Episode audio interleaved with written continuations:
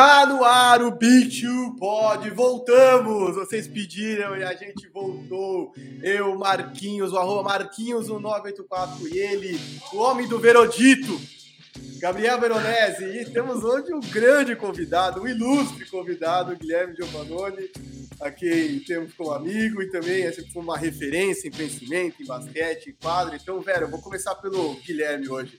Seja bem-vindo, Giovannoni. Como é que você tá, meu pai? Eu tô bem, muito obrigado pelo convite, Marquinhos Verô. É, eu chamo ele de Verô, a gente trabalha toda semana aí juntos, né? É, na verdade, é, é, um grande prazer estar aqui com vocês. A gente sempre. É, posso contar um pouquinho da história aqui rapidinho, só para o pessoal entender como é que a gente se conheceu, né? O Marquinhos era o produtor da ESPN, principalmente do ESPN League, né, Marquinhos? Quando eu entrei na TV, né? Então, aliás, eu tenho que agradecer aqui publicamente ao Marquinhos, porque sempre me deu boas dicas, uh, né? Entrando na TV, a gente entra meio cru, né? Do, do, do, jogo até que você tem uma, um bom, um bom, uma boa bagagem, né? Da TV, zero, né? Então, ele sempre foi muito, trocando ideia muito legal. E, e o Verô, no, no digital lá da ESPN, uh, ah, todos esses vídeos que eu faço, assim, quem quem produz mesmo é o Verô, até mesmo o podcast na quadra, é ele que tá, que não aparece, né? O, o, a pessoa que trabalha ali por trás que não aparece. Então eu sou muito grato aos dois aqui. Então é um prazer estar aqui com eles hoje falando de basquete, que é a coisa que a gente mais gosta aqui, né? Porra, se gosta, né? E agora você, velho, como é que tá? Depois dessas férias que a gente tirou, a Luana Massuela tá mais tranquila agora? Porque o Giovanni deve lembrar dessa saber dessa história. A Massuela ficava meio pé da vida, assim, né? Porque o, o começou o Big Two Pod começou ali às quintas à noite, meio tarde, aí já era meio complicado, porque acabava de trabalhar, ainda entrava numa live ou no, no pod comigo. Aí, de repente, o Big Two começou a ter de quinta e de sábado. E aí, como a gente vai nesse horário do almoço, a gente até teve um dia que fez uma brincadeira com ela, que foi aniversário dela. Ela chamou uma galera na casa dela para fazer aniversário e a gente meio que fingiu que ia ter gravação de qualquer jeito. Ela ficou maluca. Então, agora acho que ela aproveitou o descanso da NBA, enfim, tá para voltar. Agora ela já vai começar a voltar, acostumar de novo com as lives, com os pods. Mas deu para descansar, velho? deu para descansar, e tanto eu quanto ela, né? O pessoal que tá comentando agora, a Luana é, é, a minha namorada, né? A gente mora junto. E aí, para deixar claro, não é que ela chamou uma galera, né? Porque estamos em pandemia, mas ela chamou a família dela, e aí era. To... Não, porque minha família vai vir, que a gente mudou aqui, ela queria a família conhecer aqui, então era um evento especial e compramos comida. Aí eu fingi, meti o ator. Falei, não, Marquinhos é foda, ele pô, marcou na última hora pra gente fazer um negócio. Aí entramos aqui, Aí ela já pé da vida, aí entramos, aí cantamos parabéns para ela, ela. Gabriel, que absurdo, que não sei o que lá. Mas agora, agora falando do podcast do nosso, do nosso Big Two Pod aqui, é, já rolou essa rasgação de seda agora no começo, mas eu queria também dizer que é muito especial para mim. Trabalho com o Gui todas as semanas. É, Marquinhos não, não, é, não, é, não, não tá nessa discussão aqui, porque é do, do podcast, mas recebeu o Giovannone hoje, o Gui. É, é uma coisa especial, a gente se fala toda semana tanto os posts no blog dele quanto o podcast ali na quadra. Óbvio que quem faz isso é ele, eu só aperto os botões ali, mas bom saber que ele separou ali um tempinho para a gente conversar agora junto aqui, recebê-lo aqui no, no Big Two Pod. E sim, aguardem que agora a gente voltou mesmo, não tem o que fazer não, não tem como, a gente voltou. Bom, eu posso, posso dar du, du, duas observações pro Vero aqui, né? A primeira, você está namorando e está morando junto, você não está mais namorando. É, assim. Essa é a primeira, tá? e a segunda é o seguinte: a Gabriela também reclamava do basquete. Com jeitinho, Gabriela é minha esposa, tá, gente? Com jeitinho eu fui que fui. O que, que a Gabriela faz hoje? Trabalha com basquete. Vamos botar ela no nesse esquema. Ela, ela, não entende, ela entendeu que ela não ia conseguir ganhar essa briga. O basquete veio antes que ela. Você pode botá-los juntos a eles. Entendeu? Exatamente, vários eventos juntos, comanda o canal Chua, para quem não sabe, né? É Gabriela que estamos falando do canal Chua, comanda o canal Chua com o Tiquitito. Então, cara, é muito legal ver vocês dividindo. Inclusive, eu achava muito legal quando vocês iam em eventos com a sua filha, com a Manuzinha, e é muito legal de ver assim a família toda girando em torno do esporte. Ele é muito, muito da hora. E aí o velho já tá passando as tarjas aí, porque eu sempre esqueço. Então vamos lá, não esquece de deixar o like, compartilhar com os amigos. Eu não preciso explicar como é que funciona o algoritmo, vocês já decoraram isso. Então só lembra de deixar o like, compartilha com seus brothers no Twitter, no Instagram, grupo de condomínio. Meu amigo, fica à vontade. É, vem cobrar, vem comentar, vem cornetar, vem participa, porque é assim, é, isso aqui é uma grande conversa. Big Tree hoje vira Big Tree, mas na verdade não é Big se vocês não participarem. Então, depois deixar o like, comentar, compartilhar, se inscreve no canal e aciona o sininho, meu Deus do céu, senão você não vê quando chega coisa nova. A gente entrou em live agora, um monte de gente foi avisado. Quer dizer, você não aciona o sininho, você não vai pegar o Giovanni aqui. Semana que vem pode ser outro convidado. Então, por favor, não perdam, como diz o outro, não perdam. E aí, vamos falar de basquete, porque enfim, já é um prazerzaço reproduzir esse papo de redação, principalmente para mim, que, enfim, me desensinei da ESPN em si. Mas vamos para o papo de redação, então agora vamos falar de NBA. E assim, a gente vai falar hoje de Ben Simmons, né, velho? Vamos falar de trocas da NBA, quem se deu bem, quem largou mão da temporada, quem ficou devendo nas trocas. Vamos fazer um power ranking, falar quem são os nossos cinco favoritos para a próxima temporada, né? Cinco favoritos no papel, afinal a gente ainda não viu esses caras em quadro, então early favorites. E depois a gente tem um quadrinho novo aí com, com o Giovannone, um ping-pongzinho rápido para ele. Pra, porque o Giovannone nunca foi um cara de muretar, mas esse quadro é feito para tirar o povo da mureta. Então a gente vai fazer depois aqui, vai ser muito bom. Mas é isso. Vamos começar aqui pelas trocas da NBA. E o que eu sempre brinco aqui que é o verodito final. Quem se deu bem, quem se deu mal. que o homem é crítico, hein, o, o, o, Giovanni? Você conhece Nossa Senhora! O cara é exigente, entendeu? Nossa, aí, aí, aí sai uma troca, a gente já começa aqui, ó, tac, tac, tac, não, mas eu acho que já vem nervoso, né? Calma. É isso. Calma. É isso é que você não tá nos grupos de fantasy com ele, bicho. O cara fica pistola mesmo, entendeu? É, ontem teve uma, ó, aconteceu uma ontem. Ontem ou anteontem, eu tô, tô, tô de tempo. Anteontem. Eu acho que ele ficou feliz. Hum, tá, não. Será que ele vai falar Só teve uma, agora? gente. Só teve uma. Não tem, não tem monte de projeto de correr. Só teve uma. Então daqui a pouco a gente fala mais. É, e aí, e aí vamos lá. Vou começar primeiro. Vamos começar com as boas novas, né? Vamos lá. Trocas da NBA. E aí eu vou abrir com o Vero. Vero, quem você acha que se deu bem nessas trocas da NBA? Porque, enfim, teve uma série de trocas mais bombásticas no começo, depois umas trocas secundárias. Tem gente ainda adicionando alguns jogadores ao elenco, né? Para compor, né? Enfim Algumas panelas ficaram mais panelas ainda, outros times se reforçaram pontualmente. É, mas vamos lá, quem se deu bem? Ah, eu, ao meu ver, aí eu não estou somando só as trocas, né? Estou somando também o mercado de free agents e tal, e aí montagem de elenco, né? É, eu acho que é difícil a gente não falar de Lakers e Nets, né? Eu acho que os dois times já eram ali colocados como favoritos, mas eu acho que eles ainda se qualificaram, né? Eles ainda ganharam mais é, talento, né? Eles agregaram mais talento, mas se eu fosse escolher talvez os maiores vencedores, e aí eu coloco mais maiores vencedores porque foram os que mudaram mais de patamar. Foram o Chicago Bulls, foi o Chicago Bulls e foi o Miami Heat, né? Que eu acho que foram de fato os times que mudaram uma chave, eles ganharam, né? O Lakers e Nets eles não subiram nenhum degrau, porque eles já estavam ali em cima e é, não se tornaram ninguém, ninguém ali se tornou mais imbatível, não sei nem se existe essa, esse tipo de expressão, mas eu não acho que ninguém é, agregou esse tipo de, de talento. Mas eu acho que o Miami Heat e o Chicago Bulls, de fato, eles que ganharam degraus, né? Eles subiram ali prateleiras, é, no meu ponto de vista. E você, Giovanni, quem que se deu bem, na sua opinião, de tudo que você observou aí? Olha, é, é, difícil discordar do Verô aqui, né? É, bom, antes de responder, só quero pedir desculpa, porque tá chegando uma carninha aqui, gente. Eu tô, tá, tá, tá rolando churrasco aqui pro lado de cá, então vocês Abador. não se incomodem comigo, tá? Daqui a pouco a Marinho aparece, enfim. Mas, assim, é, aqui não. É difícil discordar dele, porque realmente, é, no ano passado, é, o Chicago teve a troca lá do Carne Sovas, né? Que chegou e, e muito. Ah, não, já vai começar a fazer uma revolução. E, e, ele mexeu muito pouco no ano passado na free agents, né? É, e ali até eu, na época eu entendi que eu falei, cara, o cara tá querendo, primeiro de tudo, quando uma pessoa chega em algum lugar, ele quer conhecer o que ele tem primeiro, antes de sair mexendo que nem um louco, né? E, e foi exatamente o que ele fez. Né? Aí no meio da temporada ele consegue uma boa troca, ele traz o Vucevic, que é um, que é um All-Star.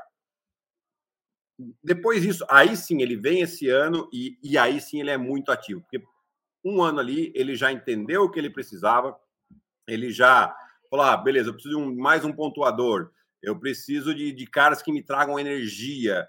uh, um jovem talento que possa crescer ainda. Né? E aí você vai vendo Lonzo Ball, você vê o DeMar DeRozan, que, que ainda tem muita lenha para queimar. Né? É, há 15 anos atrás, com 32 anos, era um jogador considerado velho. Hoje, com 32 anos, o cara está no auge. Então, assim, é uma ótima contratação. Né? Então fica um time muito interessante. E aí traz um cara como o Caruso, que né, não tem como você não gostar do Caruso, cara. Ah, é um craque de bola? Não, não é. Mas é o tipo de jogador que todo time quer ter. Porque ele te dá muita energia, principalmente defensiva. E no ataque, ele não, né, a gente fala, ele não tem a mão quadrada, ele mete a bola. Né? Não vai fazer 20 pontos por jogo, mas vai meter a bola, você não pode deixar ele livre. Né? É, então, assim, eu gostei muito do Chicago, mais o Miami com o Kyle Lowry e o PJ Tucker. Nossa, eu assim, falei, ah, é esse o time, né? É, até comentei lá no, no, na quarta semana, os quatro times que chegaram nas, nas finais de conferência na bolha de Orlando, na temporada, na temporada passada, em algum momento sofreram.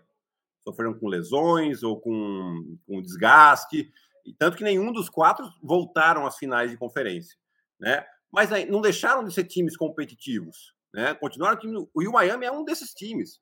Então agora eles com tempo para recuperar, para se preparar, com a chegada do Kyle Lowry, com a chegada do PJ Tucker.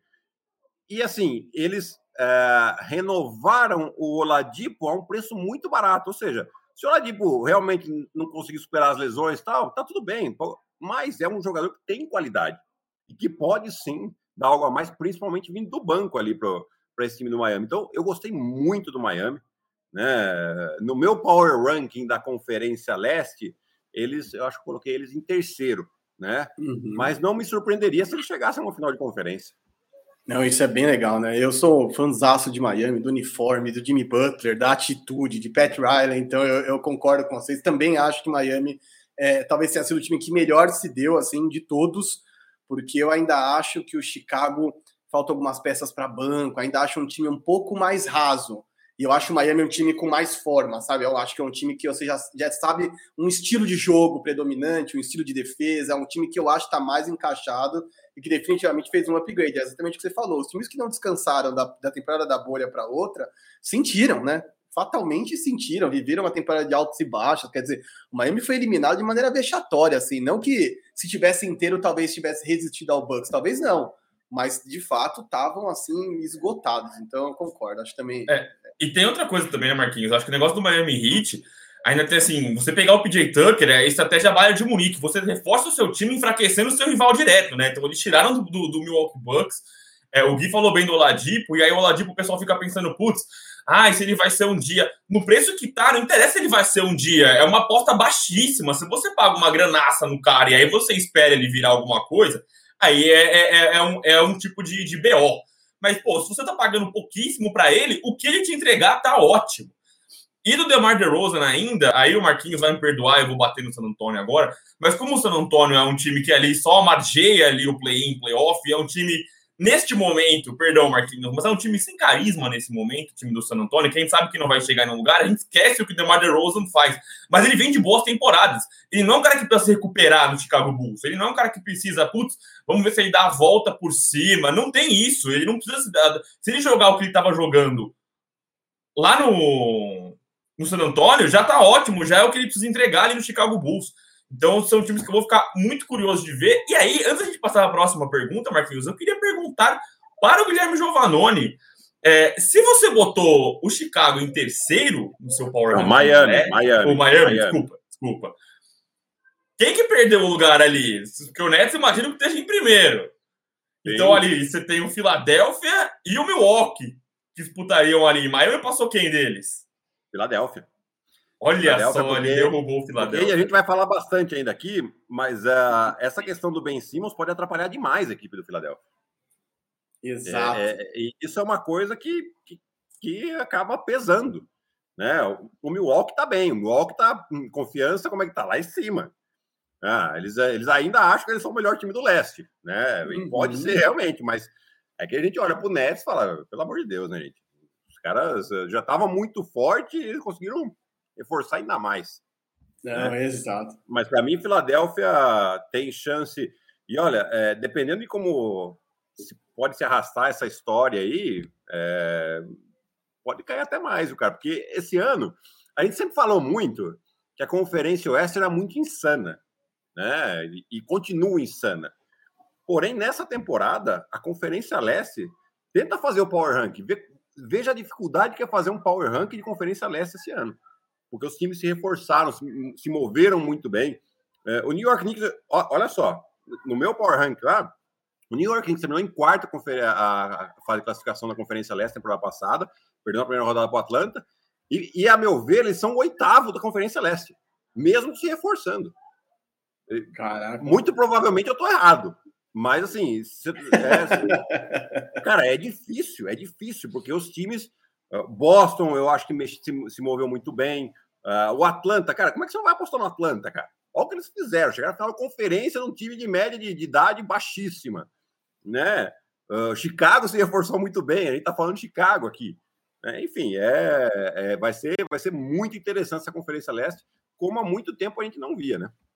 Exato, exato. Eu acho que é, é, louco falar isso, né? Mas eu acho que o, o degrau até do topo do leste para o resto do leste, em relação, eu acho que o oeste tem mais gente no mesmo nível que não é tão bom quanto alguns times do leste. Quer dizer, o Nets está acima de muitos times do oeste, o Bucks eu acho está acima de muitos times do oeste mas no leste tem um topo ali, uns três, quatro, que eu acho que são muito fortes, muito mesmo, assim, que são times que vão ter que jogar a vida para não se cruzar antes nos playoffs, da hora do vamos ver mesmo, de uma semifinal, de uma final de conferência, porque se cruzar antes cai um grande, um grande contender, como foi esse ano que o Bucks amassou o Heat, e o Heat era um time que, para mim, tinha mais condições se tivesse inteiro, todo mundo funcionando, que o Knicks, por exemplo. Eu achava que o Heat era melhor que o Knicks, mas o cruzamento não favoreceu, e aí já era, você se ferra mesmo, ainda mais com play-in agora, acho bom a galera ficar bem acordada, então você que está nos vendo aí, mande aí nos comentários quem você acha que se deu bem, se concorda, discorda, tem outros times que a gente devia falar que se deram bem também, afinal são muitos,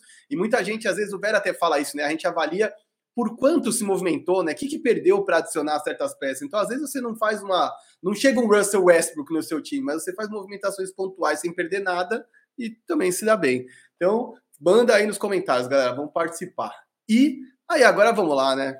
O Vero, eu vou começar por mim agora, né? Que o Vero falou: ah, quem largou mão da temporada? E, cara, assim, se tem alguém que largou mão da temporada é o San Antonio Spurs, né? É um negócio assim surreal, assim, surreal como vocês falaram de Oladipo por nada, e aí a gente deu, sei lá, 52 milhas na mão do Doug McDermott, entendeu? Tipo, é umas coisas assim que não faz nem sentido, assim, meu Deus do céu. E eu tô vendo que outros caras, enfim, eu não acho que o Spurs tem nenhum talento geracional para apostar, então eu acho que, assim, diferente das últimas temporadas que a gente se contentou em ficar no limbo da NBA, que é aqui negócio caindo em play-in, ficando às vésperas de um playoff, que eu acho que é a pior área para você ficar, né? Porque você não pega nem as primeiras escolhas de draft, nem efetivamente briga por nada. É um limbo horroroso que você fica ali no, no bolo. É, eu acho que algumas movimentações podiam ter sido muito diferentes, né? Enfim, dar valor para de troca para um Demar, até mais valor. Lá Marcos Olhos saiu de graça, Rudy Gay saiu de graça, de graça Perry Mills saiu de graça. Quer dizer, eu, eu não consigo nem entender. Eu acho que o Spurs largou mão da temporada passada, e isso foram efeitos sentidos nessa temporada. Então, eu até acho que tem outros times que vacilaram, eu vou deixar para falar no Ficou Devendo, mas assim, que largou a mão total, assim, levantou a faixa do eu desisto antes da luta começar, eu já vou falar de Spurs. O que você acha, Giovanni? Está no mundo, eu acho. Clássico. Clássico. Né? Acho que é uma das frases mais ditas no, na, na, pandemia. Você está no mudo. Total. É, né? É, e, e, sem dúvida alguma, eles né, não fizeram nenhum esforço para manter jogadores de, de, um, de, um, calibre, né? Assim foi com a troca do. Uh, na verdade, foi um signing trade do DeMar DeRozan. Ainda conseguiu alguma coisa, né? É, e assim, eles apostam muito na capacidade e isso eles têm mesmo, de transformar jogadores completamente desconhecidos em bons jogadores. Né? Mas um, um fator importante que você falou é que eles não têm nenhum talento geracional. É, pode ser que apareça, sei lá, desse draft aqui, uma escolha alta que eles tiveram, nem sei quem foi aqui. É, ah, foi o Joshua Primo, que eu quase tive ataque do coração. É, então, décima segunda escolha com um cara de 18 anos, meu Deus. É, então, e aí vai eles, uh, sei lá, aparece um Kawhi Leonard da vida. Né? É. Não sei. É, né, quando, quando o Kyle Leonard foi pro, pro, pro San Antonio Spurs, também ninguém, né, aposto que muita gente fez uma cara. E, ah, mas quem que é esse cara? Pô, o cara introvertido ali, vai, né, esse mundo de NBA, de entretenimento, vai virar e tal, e é o que ele virou, né? Mas, assim, é, é difícil esperar alguma coisa deles nessa temporada. Assim, é, por mais que o time joga bem e vai jogar bem, e vai jogar bem, porque é uma característica do Popovich de fazer com que a equipe jogue bem. É difícil a gente ver assim, há, muita situação de isolation nas equipes do Popovich. Não, você gosta, você vai ver a bola indo de um lado para o outro, de dentro para fora. É um basquete agradável de se assistir, né? Mas não adianta. No final das contas, é o jogador que, que mete a bola, não é o técnico. Né? Então, se você não tem o cara que mete a bola ali, você não vai ganhar jogo e, e, e paciência. Agora, um time que eu esperava, assim, aí, aí vem aquela questão, né? Expectativa e realidade, né? O San Antonio a gente nunca espera muita coisa de movimentação e free agency, isso é, isso é verdade. É, eles nunca. Você não, vai, você não vê o San Antonio indo atrás de um LeBron James ou de um Kevin Durant. Não, você nem, você nem escuta isso, né? Então, beleza, a expectativa dele sempre foi baixa. Agora, quem que para mim tinha uma expectativa relativamente alta era o Pelicans. E o Pelicans não vi. É, posso ter perdido alguma coisa, né? Conseguiu o Valanciunas ali numa troca com, com o Steven Adams. Mas assim, é, gosto muito do Valanciunas, mas não, não vejo um jogador que vai mudar ali, que vai trazer o Pelicans numa situação confortável para se classificar nos playoffs. É, mudança de técnico, né? Ou seja, três técnicos em três anos, uh, um time jovem, isso pode causar confusão ali na cabeça dos, dos jogadores. Enfim, é, eu, eu, coloco o Pelicans junto com o San Antonio aí, talvez até um pouco mais, porque no Pelicans a gente tinha essa expectativa um pouco mais alta. É, é eu acho que o Pelicans, para mim, ele vai entrar no ficou devendo, mas acho que largou mão. É difícil a gente não falar no Santo Antônio. É, não, largou mão. até porque o, o Gui falou, ah, foi um sign and trade pelo DeRozan, até conseguiram alguma coisa. E ele fala alguma coisa, porque apesar dele ser um especialista, o Guilherme Giovanni, eu duvido que ele lembre quem foi pro Santo Antônio no lugar do DeMar DeRozan. A gente nem lembra quem que foi nessa troca. Já, aí... já foi muito eu ter lembrado que foi um sign and trade. e aí, o meu ponto é assim, o que pega é, é, é, é realmente a sensação de que largaram mão, assim, Rudy Gay, o Perry Mills, DeMar DeRozan, o próprio Lamarcus Aldridge, eles são caras que têm um valor muito grande na liga, né? E aí tudo bem esses caras deixarem o seu time, acontece. É, existem ciclos que são renovados. Só que você tem que é, agregar algo na hora da, da, da, saída deles. Então troca, mesmo que seja por troca besta, sei lá, o, o Orlando Magic mandou o Evan Fournier com dois meses de contrato para o Boston Celtics e pegou duas piques ali de segundo round. É pouquíssimo, mas é alguma coisa, né? Você está agregando alguma coisa. Agora, DeMar DeRozan, Perry Mills, Rudy Gay, Lamarcus Aldridge, que não são Evan Fournier, né? Assim, não conseguiram nada em retorno, absolutamente nada em retorno. O DeRozan ainda veio, acho que é o Tadeusz Young e veio o Chandler Hutchinson também numa troca maluca ali pro San Antonio Spurs. Mas é isso, não é ninguém que vai mudar a franquia, né? E o que me pega muito no San Antonio é, são esses contratos enormes que eles deram pro Doug McDermott e pro Zach Collins, que é um cara que não conseguiu parar saudável nos últimos anos, né? É um jogador de defesa ali. E assim, a, gente vê alguns caras ganharem um contrato muito grande para taparem buracos. Então, por exemplo, o Duncan Robinson um cara que ganhou um contrato muito grande agora. E eu não acho que ele é um cara que tapa buraco, mas ele é um cara que tem um grande apelo no mercado, né? Muita gente quer esse cara, esse matador de bola de três. Às vezes, o seu time precisa de um cara. Então, por exemplo, ah, meu time precisa muito de um ala de força para marcar. Aí você vai pagar muito caro num cara que talvez não vale a pena, mas porque ele vai resolver o seu problema. Agora, o Doug McDermott e o Zach Collins não resolvem nenhum problema no San Antonio Spurs. Nenhum problema no San Antonio Spurs. Até o Laurie Markkinen ali, que foi parar no Cleveland Cavaliers, talvez fosse uma opção mais interessante para o San Antonio Spurs, né? Um cara que te dá alguma coisa, né? É, ou então, minimamente, que te traga bilheteria, né? Não é nem isso que traz. Às vezes você precisa de um cara que seja. Venda de camisa, né? Um peladeiro. Pode sair um cara que vai fazer ali, sei lá, seus 30 pontos, vão perder, mas, pô, alguma coisa que te chama para assistir o jogo. E não é nem isso, né? Não tem nem isso. É, vai ficar ali na mão do, do, do João Temor. Ah, um Carmelo Anthony, pô. ah, eu queria, eu queria. Putz, perto do que chegou, eu queria. Mas, Não, mas é isso, mas... você vai deixar na mão do Dejounte Temor e do Lonnie Walker para sonhar em alguma coisa ali. Assim, é o que você falou, o time vai até jogar bem. Eu, cara, eu sou fã incondicional do Greg Popovich. mas, putz, é, é, é, é, a sensação que eu tenho é de realmente largou mão. Eles entregaram para Deus e falaram, ah, vamos ver o que acontece aí. É, e, e, assim, é, a, a, gente sempre olha, né? Ah, contratação cara ou barata, né? Ah, poxa vida, mas pagaram, sei lá, 200 milhões. Quem que fez uma. Ah, hoje que o Jimmy Butler agora, né? Fez uma, uhum. uma extensão aí de 190 milhões, sei lá.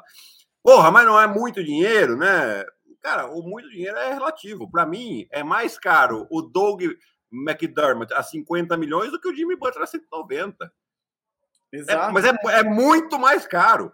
É muito Exato. mais caro. Porque o, o que, que o, o McDermott vai dar para o San Antonio? Algumas bolas de três? Um pouco de energia ali, defensivamente, é.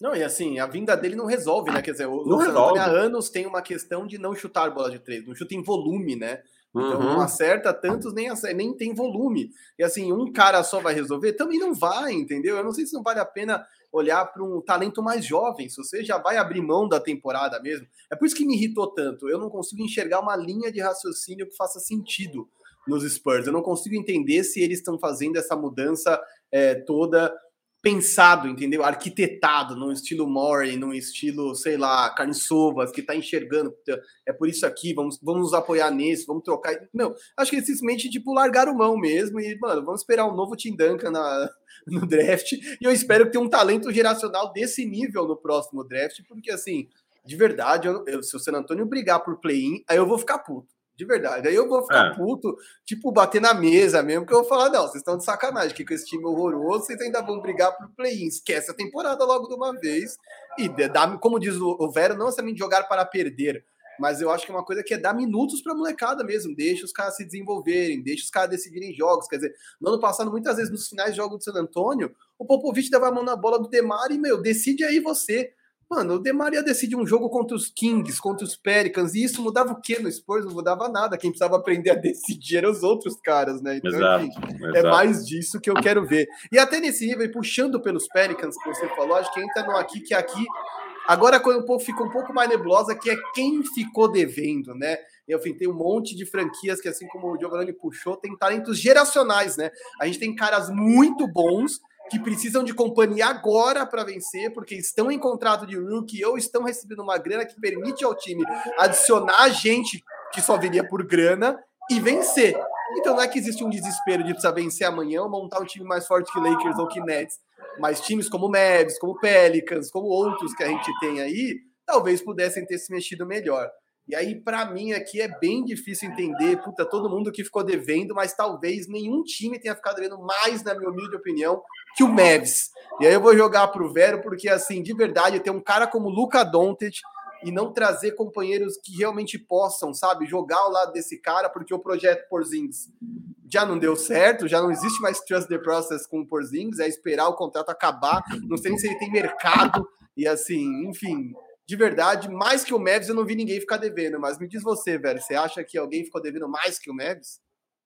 É, o ficar devendo, para mim, entra muito na questão que o Gui falou do expectativa e o que eles te entregam, né? Eu gostaria de ter visto outros times se mexerem. Por exemplo, o Denver Nuggets. Eu queria que eles se mexessem, né? Para você, de fato, ali carimbar a sua vaga entre os três primeiros do Oeste. Só que é, é, o Denver Nuggets, que eles apostam muito ainda na recuperação do Jamal Murray, como que ele vai encaixar ali com o Aaron Gordon, enfim. E, e aí o que eles fizeram foi renovar com alguns caras, né? O Will Barton foi um que renovou ali com o Denver Nuggets. É, eu escolheria três ali que para mim ficaram devendo, em que eu esperava muita coisa e, e, me entregaram muito pouco.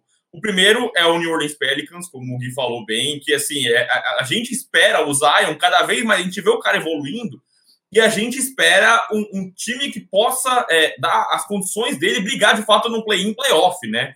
E não é o que está acontecendo, né? Pô, eles trouxeram ali o Devontae Graham, perderam o Lonzo, é, não acho que é um time que se completa, né? Trouxeram o Valanciunas, que eu até acho que o Valanciunas tem ali um encaixe mais legal, né? Um cara que passa a quadra para usar e infiltrar, mas é, sinto falta ainda de umas movimentações mais concisas é, no, no New Orleans Pelicans. O Dallas também, e aí para mim, eu vi gente falando que foi um ótimo mercado do Dallas. Gente, eu achei horrível. Pô, o que que o, o Red Bull vai resolver para você, cara? Ele é um bom arremessador de três, um bom defensor, mas não, isso não vai mudar nada na sua franquia.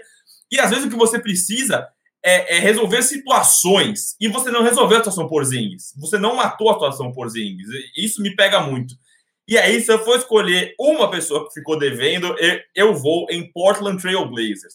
Porque se a gente falou de Zion e de Luca Doncic, um cara que tá faz tempo batendo no relógio e dessa vez não é para matar a bola no final do jogo, é o Damian Lillard. Essa semana ele fez um post ali, ah, voltei, que não sei o que lá. Mas o time não tá melhor, o time está pior. O Gui provocou ali com o Carmelo, que ah, que não sei o que lá, que vai vender camisa. Mas o Carmelo é um pontuador do banco. Se você quer falar que ele é um bom pontuador, regular pontuador, mas era o pontuador do banco, olha esses 15 pontinhos ali. Perdeu o Carmelo, é, trouxe gente nada com nada, perdeu o Rodney Hood, trouxe.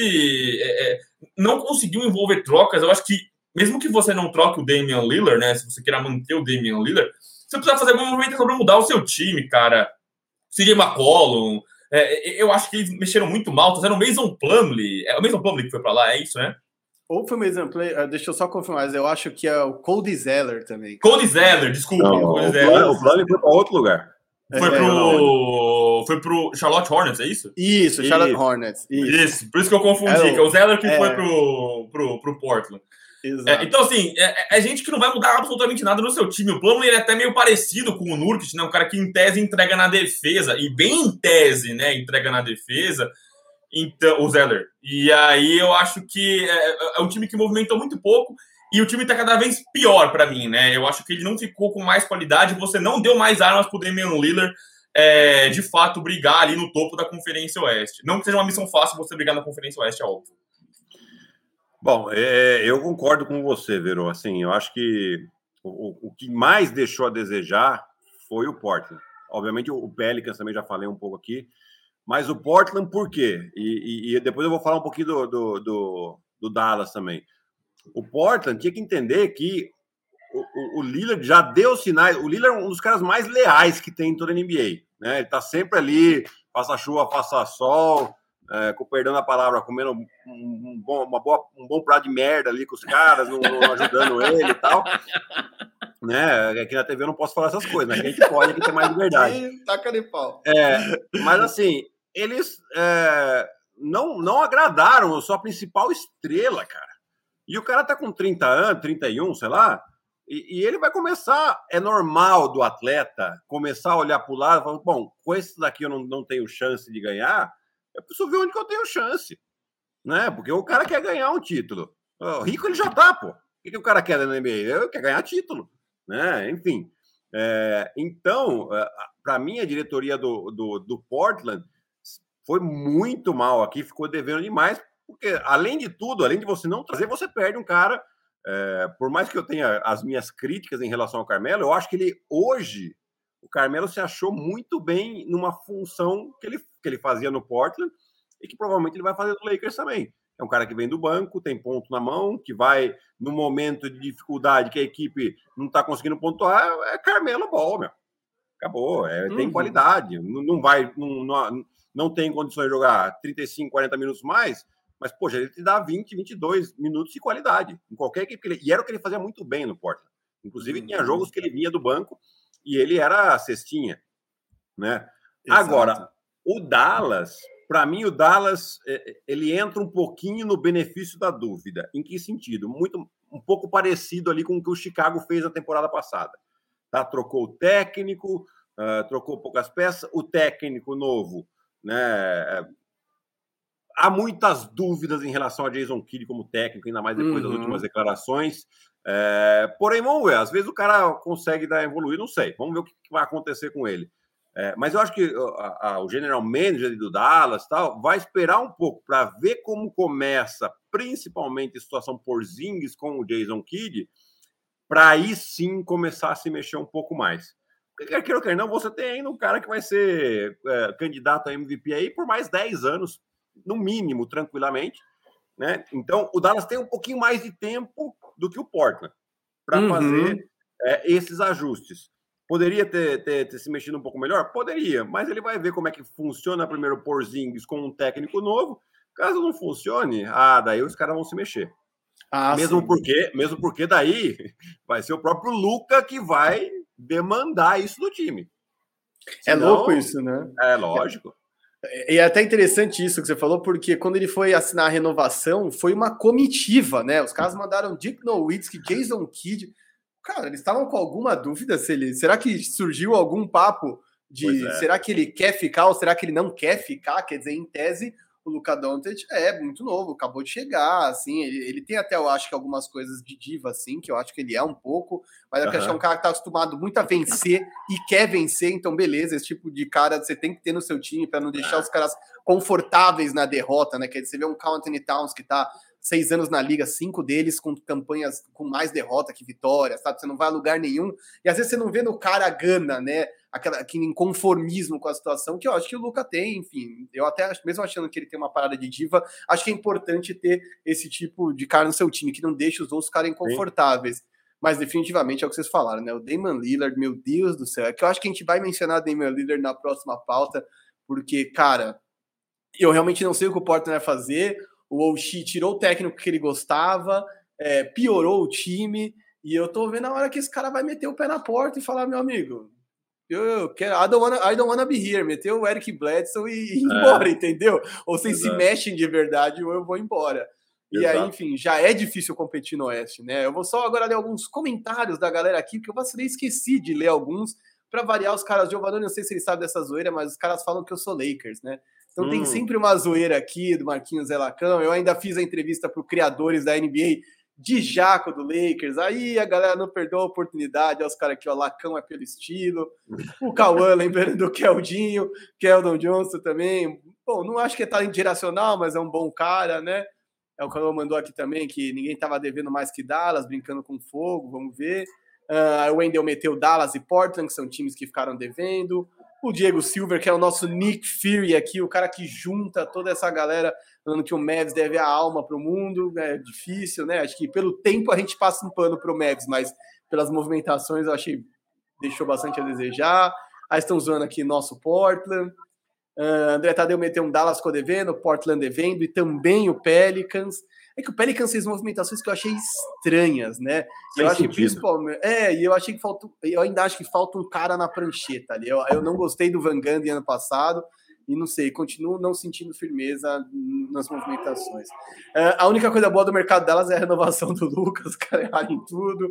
O Eric Silva mandando eles tinham que ter trocado o CJ é, um, é, é, uma possibilidade. Por quem, né? A pergunta é por quem? Quem é, você vai trazer que, que, pode melhorar mais do que o CJ? O Vero é. tem uma ideia aí, eu vou, eu vou segurar aqui que nós já vamos mandar aqui, porque o Vero já fizeram um pau a pau com o Carlton Towns em Minnesota, daria, mas não é essa troca do Vero, não. O Vero tem outra ideia que pode melhorar aí o time, que aí eu quero ver.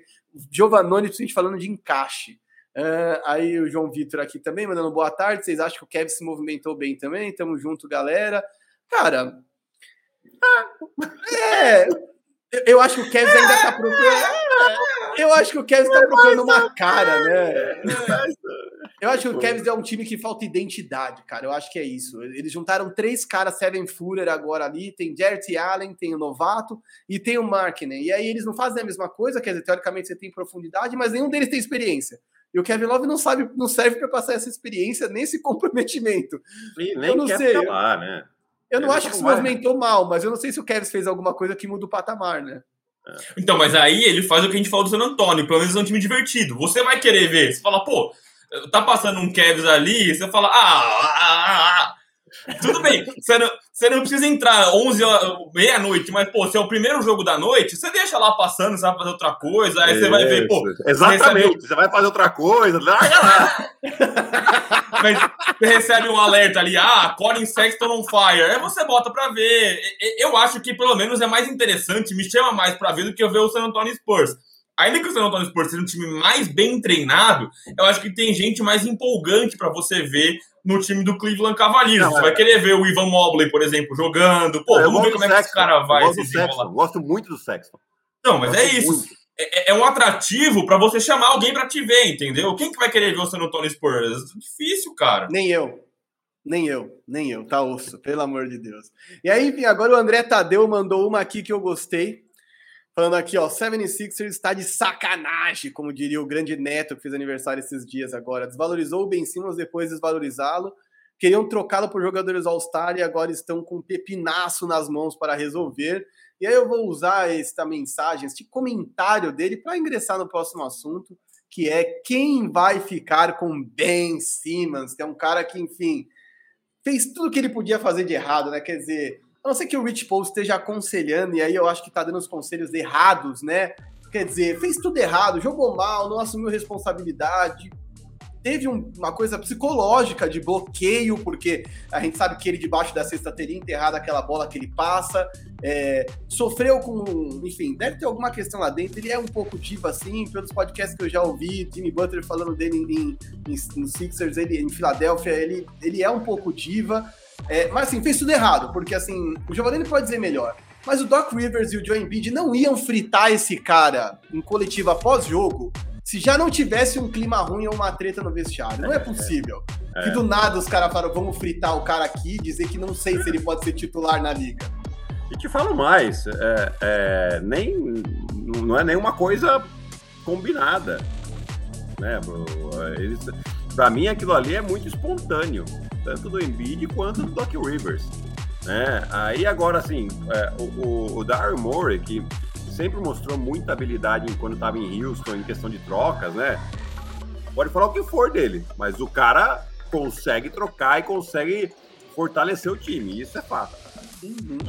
Na temporada passada ele perdeu uma oportunidade de trazer o Harden, antes que o Harden fosse pro Nets, pelo Ben Simmons. Uhum. Não, o Ben Simmons é o nosso futuro. Agora segura. Né? Meu então, Deus assim, é... e aí o que acontece? Aí ele, é, ele começa a free agency ali, esse período que a gente está até aqui, pedindo muito alto pelo Ben Simmons, sendo que o Ben Simmons está desvalorizado. Está muito desvalorizado pelo que ele fez nos playoffs, isso é uma coisa que pesa muito para os dirigentes, eles olham e falam, bom, é, eu posso, né, aquilo que vocês, que vocês falaram, posso trazer ele para vender camiseta, mas se eu quero ganhar jogo, talvez se eu quero, se eu quero ir longe dos playoffs, talvez não seja o cara. Né? Então, assim, ele tá pedindo demais, não consegue a troca. Aí vem uma coisa que ainda piora. O Ben Simmons pede oficialmente para ser trocado. Aí desvaloriza total, né? Quem que vai ganhar? Agora os times estão esperando. Ah, vou aqui, ó, dois saquinhos de pipoca, um guaraná e chiclete. tá aqui, ó, é eu tenho pra você. Tira o chiclete, vou... tira o chiclete, deixa o chiclete, vai só. Assim, é, não, o chiclete saiu caro, saiu caro, já fica o chiclete aqui, né? E, e então, assim, agora tá, tá muito difícil.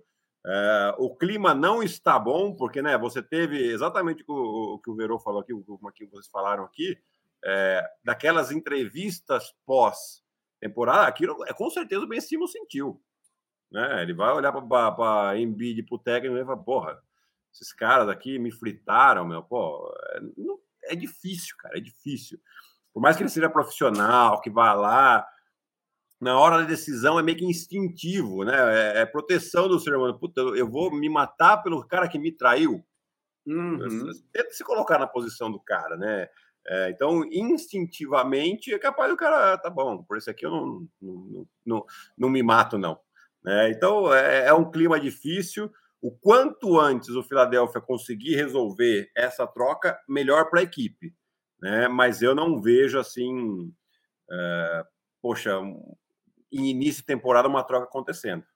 Se não aconteceu é... até agora, eu acho que os times vão esperar um pouco mais, vão tentar sufocar o Philadelphia por essa troca.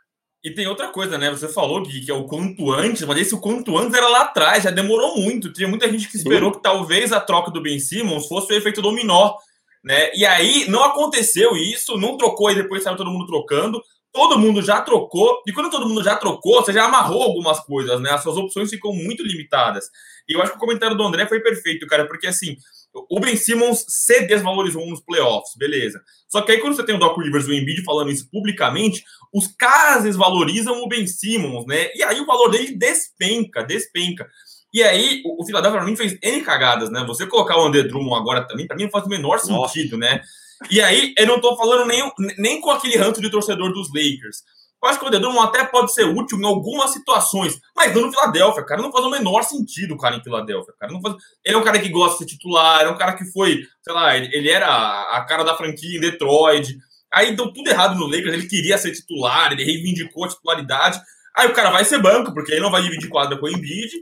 E aí, qual vai ser o papel dele? Limitadíssimo, cara. Eu acho terrível o que eles fizeram. E é isso, o valor do Ben Simmons vai despencando. E aí, você vai, você, como que você começa a temporada agora? Você enfia ele para fazer o campo com o camp com os caras? Não vai, como é que, que clima que você vai ter, cara? É muito difícil, é muito difícil. O valor dele tá cada vez mais baixo. E aí é difícil. Como é que você vai. O que, que você vai cobrar? O que, que você vai pedir pelo cara, né? É, é, eu acho que. Eu acho, Vero, é, assim, é, no momento em que estava. Alguns times se interessaram, a gente ouviu os rumores aqui, né? Mas aí o Darmor chega lá e, e, e pediu umas coisas absurdas por ele, né? Agora, esses times que tinham interesse, agora também eles, você pode ter certeza, isso é, é, é do ser humano. O cara fala, ah, você queria tanto, então agora também. Cara, agora os caras vão querer te massacrar, eles vão querer te sufocar por essa troca. Por, pela, pela, por aquilo que você pediu. Né? O jogador está desvalorizado, mas, poxa, benefício da dúvida. Ele estava só lá em Filadélfia, você jogou no lugar, talvez aquele funcione. Então tem um pouquinho desse é, coração mole. Mas daí você vem o seu dirigente e fala, não, é só assim. Aí, aí esse coração mole se acaba. Fala, tá bom, agora por isso aí eu só pago isso aqui. Senão pode mandar para outro lugar, não tem E agora começa a me chamar um pouco a atenção do, assim, da ponto de vista do Ben Simmons, né? A gente está falando muito sobre as cagadas que Filadélfia fez e como isso vai prejudicar a temporada do, da franquia. A gente está falando de outras franquias, como eles vão lidar com a possibilidade de trazer o Ben Simmons. E aí, pensando do ponto de vista Ben Simmons, eu entendo que ele estava com raiva e que ele com certeza não estava se sentindo bem. Mas ele fazer o circo da reunião e anunciar e isso vazar publicamente também não o favorece, sabe por quê? Ao contrário de Anthony Davis, ele não tem mais um ano de contrato e vai sair de boa, ele tem mais quatro. Se o Philadelphia quiser sentar o cara e ficar descontando grana dele, eles podem, né? O Philadelphia está autorizado a partir de, sei lá, de agora, que ele falou que não vai se apresentar a partir do training para descontar 227 mil dólares por dia que ele não for. Que é uma situação sem volta, né? O Giovanni deve saber disso. Começou a descontar a grana do cara porque não vai, aí a coisa vai ficar cada vez mais feia, inclusive para trocá-lo, né? Porque cria-se uma situação insustentável. Assim. Quer dizer, ele só vai perder valor daqui para frente. E aí, assim, se ele tinha esperança de ir parar num time vencedor, num time onde ele pudesse, enfim, complementar, como mandou aqui nos comentários, eu vou até lembrar aqui quem procura, quem mandou aqui, esse foi o Uh, foi o Carlos Henrique, mandou aqui por que, que ele não vai para o Portland, né? Pelo CJ McCollum e mais uma, um Tyrese Maxey, mais algumas coisas. Cara, de verdade, Filadélfia também não tem obrigação nenhuma. Pode fazer como o San Antonio, que mandou o Kawhi para Toronto. Ah, você quer ir para Califórnia? Beleza, então, vou te mandar para Toronto. E aí ele queria ir para Califórnia e você manda ele para o Sacramento. Você manda ele para um pior Toronto ainda. seria um lugar muito interessante para ele. Porque o Ben Simmons, você tem que colocar ele num time né? Você não. É, o, o, time que tem que ir atrás dele é um cara que não tem um jogo interior muito forte. Porque, por exemplo, você, você manda ele para Portland, você tem o Nurkic lá, já está ocupando um espaço ali. Mas time não arremessa de fora. A não ser que ele mude agora, mas assim, tem três, quatro anos que ele vem falando que ele vai mudar, que ele vai treinar arremesso e não faz. Uhum. Né? Então já o benefício da dúvida já era, não tem. Para mim é não, ele não vai melhorar o arremesso, acabou. Então você tem que ir para um time que você não tenha um jogo interior, ah, ele joga de armador, mas ele joga de armador. Cara, coloca ele para jogar de pivô. Na NBA de hoje, cara, funcionaria muito bem. Né? Isso também, por isso que não funcionou tão bem, tão melhor, até porque o Philadelphia está jogando bem com o Joel Embiid, porque um ocupa o espaço do outro. Né? Hoje em dia é tudo uma questão de espaço. Então, o Toronto Raptors, como não tem um pivô ali, que, poxa, vai ser um cara dominante, que joga bem. Não, você coloca ele para jogar ali e joga com cinco abertos. Ele marca, ele marca bem o pivô, cara. Ele consegue uhum. marcar. É, ah, ah, mas ele vai conseguir marcar o Joel Embiid? Mas o Joel Embiid nenhum cara grande consegue. Então você vai ter que dobrar de qualquer jeito com o Joel Embiid. Uhum. Coloca ele para marcar o cara. Entendeu? Então tem que ser algum time assim que seria interessante. É claro que agora não está no poder dele de escolher. Né? Tá uhum. é, é, é. E, e, como o relógio é tão inimigo, né? Assim, a gente ouviu falar sobre trocas, por exemplo, o Golden State Warriors seria o time que tivesse envolvido e tal. E aí o relógio está batendo e os times querem se organizar, eles não querem começar a temporada, por exemplo, o Golden State Warriors é um time que quer retomar o protagonismo na Conferência Oeste. Os caras não vão deixar para se arrumar, para organizar a equipe na última hora. É uma franquia séria, os caras querem vencer. Então falou, ó, você não queria aquela hora? Não quero mais também. Fica com ele aí, a gente vai se resolver com os caras que a gente tem aqui.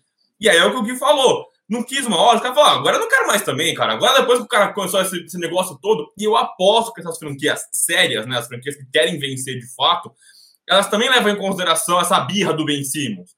Porque ele não vira só um cara que tem as deficiências de arremesso dele, ele não vira só um cara que entrega ou não entrega em quadra. Ele vira um cara que também traz problema fora da quadra. Isso entra na conta também. Então, cada minuto que passa é terrível para o time do Philadelphia 76ers. E me espanta também essa teimosia do Darren Moore. Não, não vou vender, não vou vender, não vou vender. É, é, não é mercado, como temos o guia aqui, não é um mercado de ações que uma hora vai valorizar do nada ele, ele vai valorizar. não é assim que funciona o Ben Simmons, ele vai valorizar se ele tiver em quadra, cara. Não tem uma. Para ele valorizar, para ele valorizar, ele precisa jogar. Primeiro precisa jogar. Falou que não vai se apresentar, então já não valoriza. E segundo precisa jogar bem. Precisa mostrar alguma coisa diferente do que ele não fez ano passado. Qual que seria Exato. a coisa diferente? O arremesso de fora. Só assim ele vai se valorizar.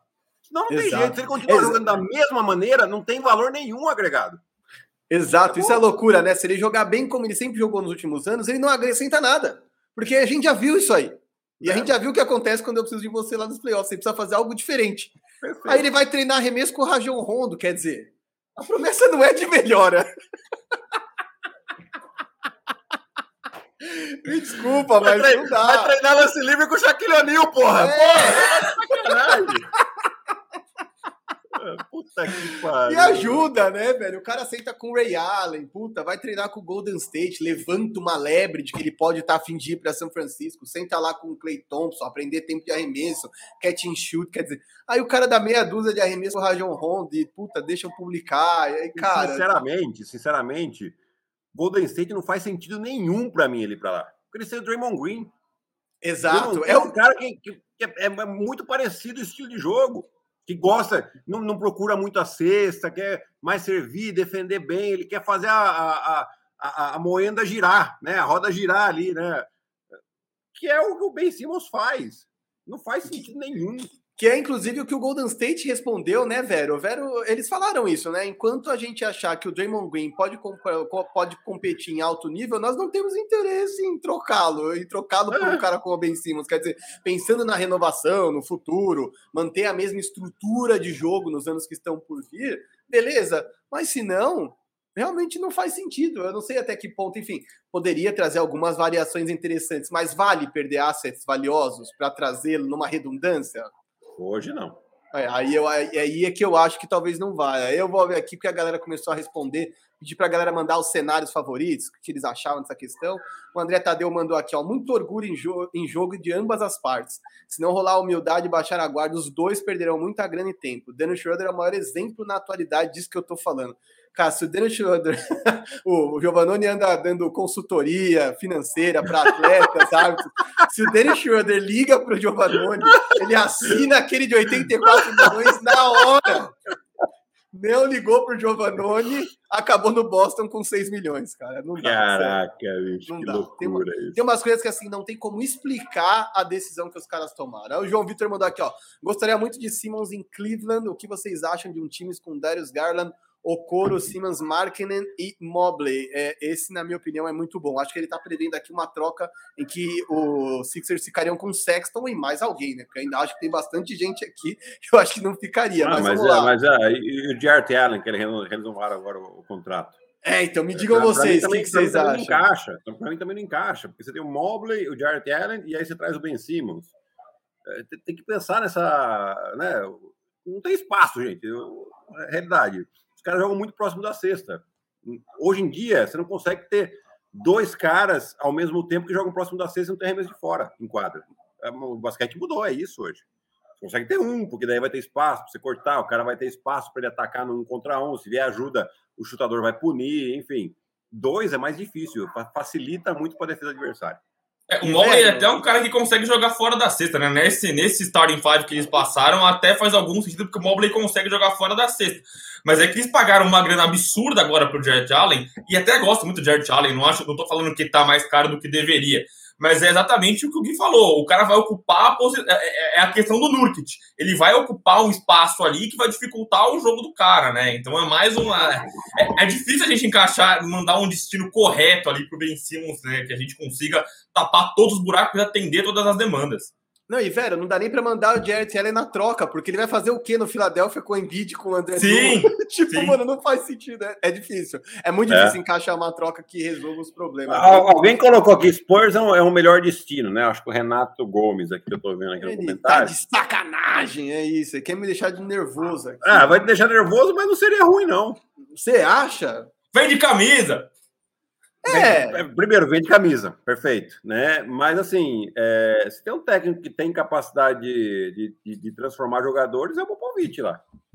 É, isso é. Eu queria ver o Popovic comandando o Ben Simmons naquela bola que ele não enterra e faz o passe, cara. Aí eu queria Nossa, ver o Popovic. Prancheta ia o voar. Perdão, né? o perdão da palavra ia tomar uma comida de rabo, rapaz.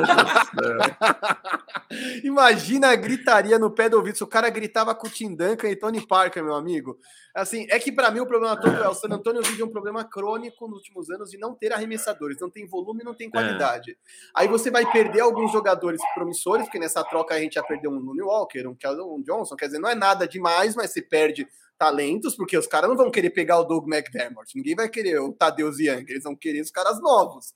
Aí você perde esses caras e no time que fica também não ficam chutadores, então o Ben Simmons vai bater para dentro e se alguém fechar, ele não tem nem para quem soltar essa bola, porque de verdade a gente não tem tantas opções assim. Mas enfim, muita gente fala de Ben Simmons por lá justamente por isso, né? O poder de Greg Popovich de transformar a vida de uns caras.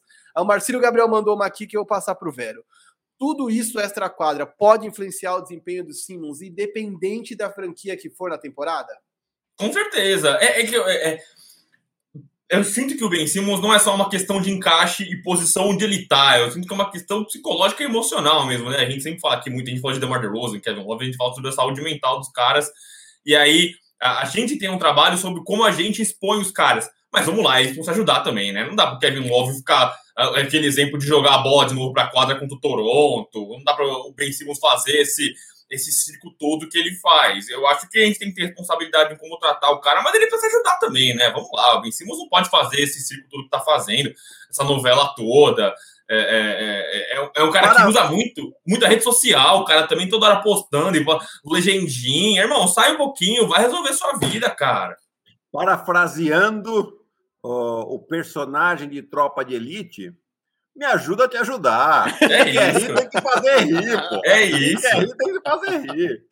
É Exato. Isso. Puta, foi na barbearia, tirou fotinho com o avental cheio de times. Ai, como estou procurando uma casa nova. Puta, ah. se colocando para negócio. Eu acho muito pobre isso. Eu acho que é um lance meio Montrezl Harrell ficou fazendo ano passado porque queria sair do Clippers e ficou tipo, ai, postando fotinho marcando Toronto, ah, não sei o que, em Lakers. Mano, pelo amor de Deus, velho, dá uma segurada, resolve sua treta aí, resolve seu arremesso, pelo amor de Deus. É. Aí o Wendel mandou aqui, ó, ele só precisa de um arremesso de meia distância. Cara, assim, eu não acho que ele precisa virar um pure shooter, ele não vai virar o JJ Redick. Exato, ele exato. só que ele precisa ter a arma. Não pode ele alinhar na linha dos três e os caras darem três passos para trás exato. e falar, foda-se, chuta aí. Mas, mas, quanto tempo nós estamos falando isso, né? Nós estamos falando faz muito tempo, né? E não é que a gente, tipo, o cara não virou, ele não melhorou nada, não cresceu nada sei lá, o Giannis, que a gente criticou muito, ele até construiu algum mid-rangezinho ali e tal, mas é isso, vai evoluindo de pouquinho em pouquinho. O Ben Simmons não evoluiu uma unha, não tem uma cutícula aí de evolução nesse arremesso do Ben Simmons. É, pelo contrário, o que a gente falou, no playoff, ele ainda perdeu a, a, a, o QI, né? Ele ainda eh, teve opções erradas nos playoffs. Exato. É, Como a Nery mas... tá aqui com a gente. É, não, diga, velho. Pode não, pode falar, pode falar. Pode não, você. não, você ia falar que o Romanelli tá aqui com a gente também, Grande Basquete FM, se você não viu, ouça, é muito bom, estão subindo nas paradas do Spotify, é um podcast, melhores podcasts de basquete aqui no Brasil. Uh, o Edinho também chegou aqui, boa tarde a todos, gostaria de enviar um abraço ao GG, ilustre cidadão torcedor do nosso 15, cracracrá. Então você é torcedor do 15, é isso? Tem essa? É, eu sou de Piracicaba, né? Não tem como não torcer pro 15. 15 é. Caríssimo. Faz, faz parte do folclore da cidade. Né? Então, assim. É, eu cresci indo ao estádio do 15 com meu avô, né? vendo o 15 oh. jogar Campeonato Paulista. É, adorava, adorava os dogão podrão do, do, do estádio. adorava. É, era minha felicidade pro, pro, pro jogo do 15 com meu avô, que ele ele comprava o dogão lá, meu pai ficava louco com ele. Ele não fala pro seu pai ainda, tá bom, vambora. Começa a ter o segredo de neto e é muito bom, mano. É, bom demais.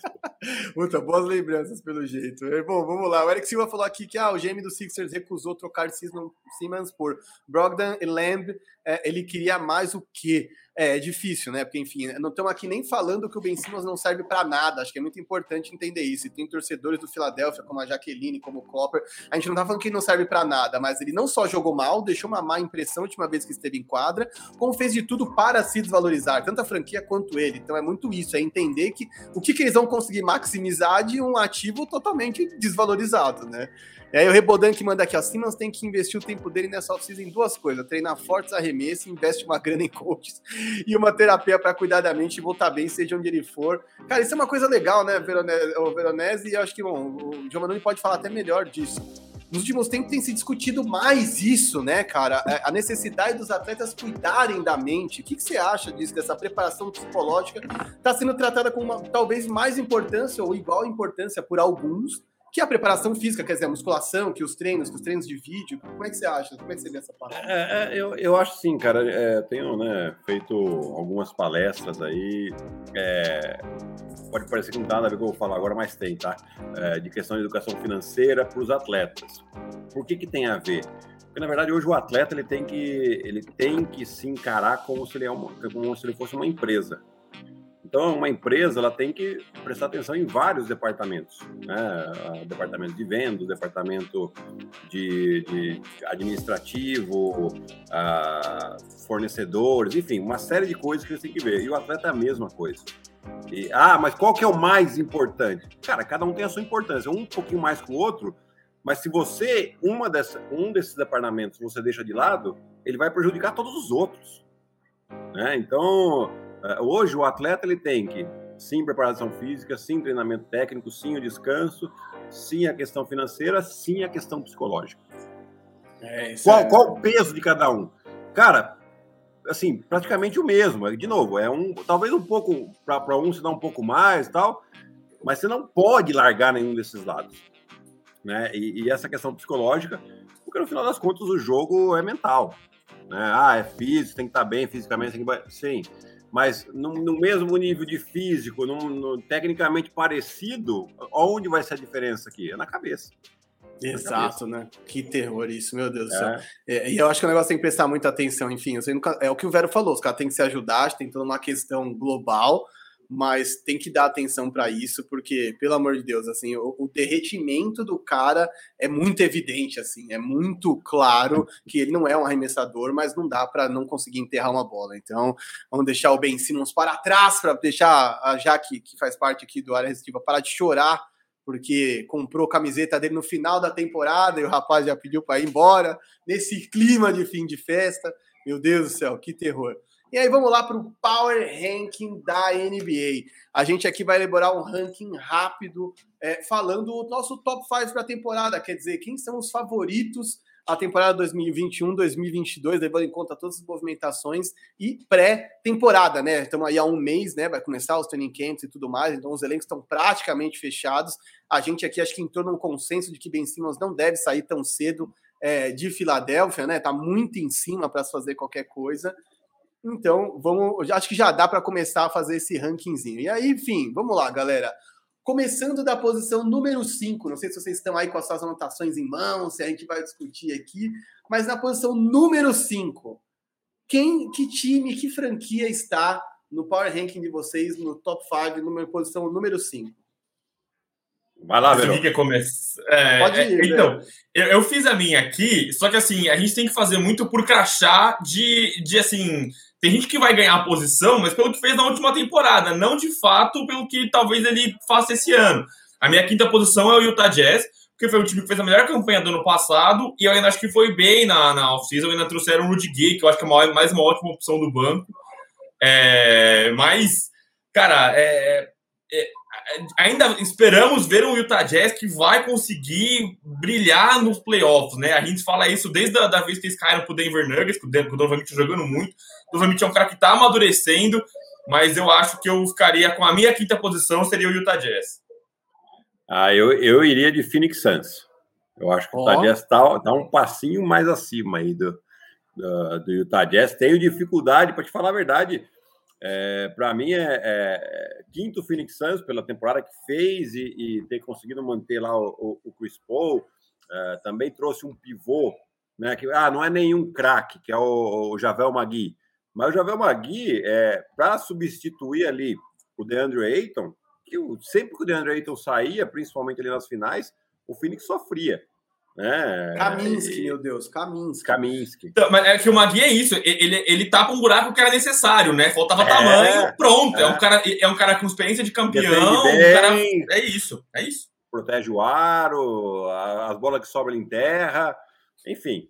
É, então, para mim, o Phoenix Suns vem aí porque eu acredito que o Utah Jazz está um pouquinho mais acima, principalmente com a chegada do Rudy Gay e com a renovação do Mike Conley. É, é um time que, poxa, vai ter mais um ano aí. Também, é, é, esse tem que ser o ano do Jazz. É, faz senão, sentido. É, porque senão também. enfim, e, e, aí na quarta posição, já vou até tomar a liberdade aqui. Eu, eu tenho dúvidas entre o Utah Jazz e Milwaukee Bucks. Né? Para mim é terceiro e quarto ali os dois. E, e putz, eu, eu consigo, eu, eu acho que eu vejo o Jazz um pouquinho à frente do Milwaukee Bucks. Então, para mim, Milwaukee Bucks em quarto e o Utah Jazz em terceiro. Já matei dois aí de uma vez só. e tu, velho? É, o meu Milwaukee Bucks ficou em quarto também, mas aí pura e simplesmente pelo crachá de campeão, cara, porque eu acho que eles não foram bem na free. Não é que eles não foram bem, mas eles perderam o PJ Tucker, é, que é, é, um cara que foi importantíssimo na campanha das finais, mas eu acho que é, é simplesmente pelo crachá de campeão. Para mim é o quinto Utah Jazz e o quarto Milwaukee Bucks. E aí você, Marquinhos, precisa dar o seu também, né? Não é só eu jogando que estamos botando o nosso aqui, não. Exato. Cara, eu vou te falar, eu acho que eu fui o único que coloquei, então comecei com dois times do leste, porque eu acho que em quinto e quarto eu colocaria dois times do leste. Em quinto, Miami Heat, que eu não sei se eu empolguei demais, mas eu acho que o Miami Heat é uma força muito grande, é um time que já sabe onde está, onde quer chegar, tem um formato de jogo que trouxe mais gente que adiciona para essa cultura deles, né? Bons marcadores, cara, caras durões, é, caras é, mentalmente fortes. Então eu colocaria o Miami em quinto é, e colocaria o Bucks em quarto. Então, eu só acho que o único começa com dois times do leste. E aí, enfim, já para começar o terceiro para jogar para você, velho, que o terceiro do, do Giovannone ele já tem. O terceiro talvez fosse um Phoenix Suns para mim, que eu acho que o Magui, o Magui chega para resolver um problema sério, porque eu acho que muitas vezes numa final você perde por matchup. E a gente ficou com uma impressão muito ruim do Phoenix Suns porque eles tomaram 4 a 0 depois de abrir. Mas a temporada de Cinderela deles foi incrível. Eles eram um time muito funcional, que isso não era tão profundo de talento, é muito funcional como um relógio suíço ali. E eu acho que o Magui é uma peça importante, central desse futuro relógio suíço aí, que eu acho que tem muito a render ainda. Então, eu faria com Miami Heat, Bucks e Phoenix Suns um pouquinho na frente, só porque eu acho que a saída do PJ Tucker é, é importante para o Bucks. A gente sabe como tanto ele foi importante contra o Nets, quanto ele foi importante contra o próprio Phoenix Suns nas finais. Então, enfim, perder o PJ Tucker é, nessa altura é difícil. É, o PJ Tucker, assim, a gente brinca que é o KG Stopper, né? O Durant Stopper, que é o cara que vai parar esses caras. E aí, às vezes, o stopper não é você fazer o cara fazer zero pontos. Isso não existe no basquete. É você incomodar o cara, entendeu? É você criar um obstáculo, você ser o cara chato. Eu acho que isso o PJ Tucker faz bem. Eu ainda acho que ele é um cara que é, a gente fala muito de energia, né? Caras como Caruso, como o Patrick Beverly, o Marcus Smart, esses caras que inflamam o time, eu acho que o PJ Tucker tem isso, né? Você vê ele, é, o, o que de Dennis Rodman, se arremessando na bola e brigando, e dedo na cara, eu acho que isso inflama o time. Eu acho que é uma perda é, considerável. Fazer, fazer com que o KD, é, os 30 pontos, ele vai fazer. Né? É isso. Em vez de ele fazer 30 pontos com 20 arremessos, que ele faz com 30, com 32. Isso, exatamente, exatamente. Que diferente ter um cara que joga com a gente, hein, Marquinhos? Que é a honra assim, nossa aqui. E ele falou é isso, mano, porque é isso. É, eu já vi o Giovanni em ação, em rachinha, assim. E, mano, quando o cara pega fogo, é difícil, cara. Se você não tem ninguém para marcar, você toma uma bola atrás da outra. E aí, mano, imagina ainda uma girafa do jeito que é o Kevin Durant, meter aquele tanto de bola, ficou a um dedão de classificar o time. Quer dizer, se você consegue aumentar o número de arremessos, ele cometer um erro, errar um passe, mano, já é uma vitória muito grande. É, aí só para fechar, meu terceiro lugar é o Phoenix Suns também. É, o meu ficaria Utah Jazz, Bucks e Suns. E aí o Suns, a gente falou do Miami Heat, eu coloquei o Miami Heat como ali o correndo por fora, né? Então ali o sexto e sétimo, por uma questão básica para mim, que é a gente não viu os caras em quadra. É, eu acho que tem tudo isso. Pô, voltou, tá descansado, que não descansou, tem o Kyle Lowry, mas eu acho difícil eu conseguir eu, eu dar tanto crédito para um time que eu não vi os caras jogando juntos ainda. Então eu quero esperar primeiro ver os caras jogando juntos para depois a gente ver é, eles conseguir colocá-los no power ranking segundo, terceiro, quarto, que seja é, o caso. E aí o Phoenix Suns também tem terceiro, porque diferente do Utah Jazz, o Phoenix Suns é um time que se provou muito nos playoffs, né? É, em que pesem as lesões ali do, do Kawhi, do. do não que o Kawhi foi contra o Utah Jazz, mas do Anthony Davis, enfim, em que pesem essas lesões, foi o time que se provou. Venceu gente grande nos playoffs, né? E venceu muito bem. Então eu acho que eu coloco o Phoenix Suns, por ser um time que foi para a final também, assim como o Milwaukee Bucks foi para entrou ali no meu quarto lugar por causa do crachá. O Phoenix Suns entra também, mas eles têm aquela coisa, eles não perderam ninguém gigantesco, como perderam o Milwaukee Bucks, e ainda sanaram um problema no Javel Magui. Então, para mim, o terceiro lugar do Phoenix Suns ficou com Suns, Bucks e Utah Jazz. Agora vai um mistério, hein? Quem serão os dois Nossa, primeiros? agora é difícil. Ah, agora, agora é que vem o Clever. Para, para, para, para, para, para. Tem que meter o para, para aqui, porque aí agora o que eu quero saber é quem vai no topo. Aí eu quero saber. Ah, pelo amor de Deus, né? Primeiro não, e segundo. Não vai ter clubismo nessa porra aqui, não, né, cara? Olha os caras os cara aí, ó. Me ajuda aí, Giovanni. Não, não, não, não, não. Você não vai colocar o Lakers na frente do Nets. Não agora. Agora, durante a temporada, acontece, mas não dá, pô. Olha outra aqui, ó, no comentário. Tá de sacanagem. o Lakers, o Lakers, eles montaram um time imbatível. Em 2015, porra. Nós estamos em 2021. Quer dizer, então acho que tá bem claro aí, Giovanni bota o Brooklyn Nets no topo, Lakers em segundo. E você, velho, inverte essa, esse ranking ou mantém o do Giovanni? É, eu queria tirar muito o Guido sério, mas eu não tenho como ser contra a minha. Não, não vou me perder no personagem, né? Isso não faz parte. Não, não me perderei no personagem aqui, não dá pra você falar. Eu acho que o Lakers tem muita gente que questionou e tal, e há como você questionar os encaixes, enfim. Pô, ah, precisava de bola de três, precisava de Malik Monk, Wayne Ellington, Kent Bazemore, mas não são caras que vão pegar fogo, fazer 30 pontos, são caras que vão ali minimamente te machucar, enfim.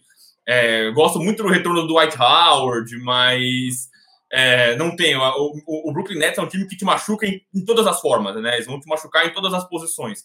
Eu ainda acho que faltou para eles um reforço maior no garrafão. Eu acho que o garrafão deles é frágil, especialmente para matchups específicos. Mas a NBA hoje, ela te castiga no garrafão, mas ela se decide na bola de três, né? Quem te vence o jogo para você hoje é a sua mão na bola de três. É, o Lakers contra o Phoenix Suns foi exatamente essa toada, né? E, e enfim, go gostaria de, de, de, tirar o Gui do sério aqui, mas não, não farei isso. É, para mim, o Nets ainda é o primeiro, até porque a gente não conseguiu ver os caras jogando juntos, os três saudáveis, né? Existiu isso ainda na temporada passada. Então, mesmo com o Lakers descansados e com o Westbrook, não, não acho que eles tomam ali a ponta da, do Power Ranking.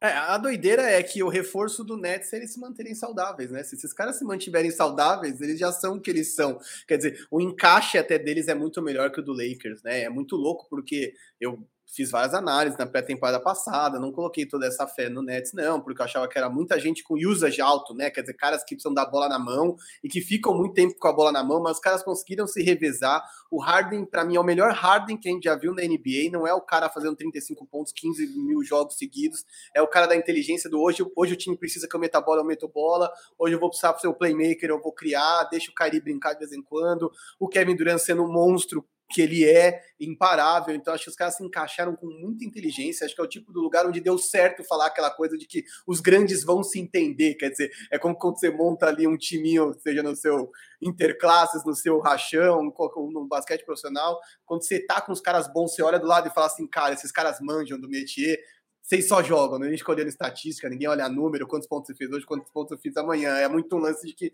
os grandes se entendem e lá se entenderem. Então, realmente é muito difícil aqui. É, e, e Perry Mills também, né? E Perry Mills também, né? Assim, é, muita gente, quando o Perry Mills foi, eu vi torcedor do Lakers, nossa, perdemos o Perry Mills, gente. Perry Mills não é, pelo amor de Deus. Não, acho muito bom o Perry Mills, mas não é também Pelé, Jesus Cristo da bola de três. Mas é um cara muito útil para esse time do Brooklyn Nets. É um time que vai jogar rápido, é um time que vai atacar, é um time que vai espaçar a quadra. É, nem acho que vai existir esse lineup com o Duran a 5, mas num, num mundo tópico em que um super small ball com o Duran a 5, aí você tem Joe Harris, James Harden, Kyrie Irving, Perry Mills. Pura. Cara, todo mundo te machuca, cara. Ninguém pode ficar livre nesse time. É um problemaço para todo mundo. É assim, ah, nossa, um matchup contra o Joel Embiid, por exemplo. Putz, o Joel Embiid vai me machucar muito no garrafão. Beleza, cara. E aí, no contrário, como é que você vai fazer para segurar esses caras? É muito difícil. É, eu acho que eles arrumaram um, um, nó na cabeça de todo mundo agora. E você nem citou o Lamarcão, que disputou, que gerou discussões acaloradas no nosso grupo, Giovanni, porque eu falei que o Lamarcão estava fazendo uma loucura lá, Chris Bosch, com essa coisa da saúde, mas teoricamente foi liberado, os médicos disseram uhum. que ele pode, né? Então vamos levar em conta que o Lamarcus esteja bem. É mais um cara de qualidade, né? Média na carreira, acima de 18 pontos. Lamarcus e Paul né? Millsap, porque obviamente é... também não é. Verdade. Né? Já não tá longe do auge, mas é um jogador que ali no garrafão, duas castanhadas, vai distribuir. É isso. É, e é isso que eles precisam, de um dos caras que deu umas castanhadas ali também, porque para fazer cesta não falta. É e mais dois caras que conseguem espaçar a quadra, né? São mais dois caras é. que você não pode deixar livre, né? São dois caras que Exato. também vão te dar dor de cabeça. Aí não foi acolorado, não. Só questionei que a gente não é médico para falar o que, que faz ou não faz. não, a discussão foi acalorada, meu irmão. Acalorada. Não foi, cara, foi, o Vero fala. O Vero, o Vero fala que eu sou o cara da ambulância, Giovanoni, que os caras torcem o tornozelo, já falam fim de temporada já. Ele... Mas, é, acabou a carreira. Qualquer um, o cara, o cara bateu o dedinho na quina da mesa, o Marquinhos, acabou a carreira do cara, é, meu Deus, o que é. aconteceu? Eu falei, calma. É que essa, essa... É, isso é uma, uma proteção que ele usa, né? É, ele já espera o pior. Espera é. o pior.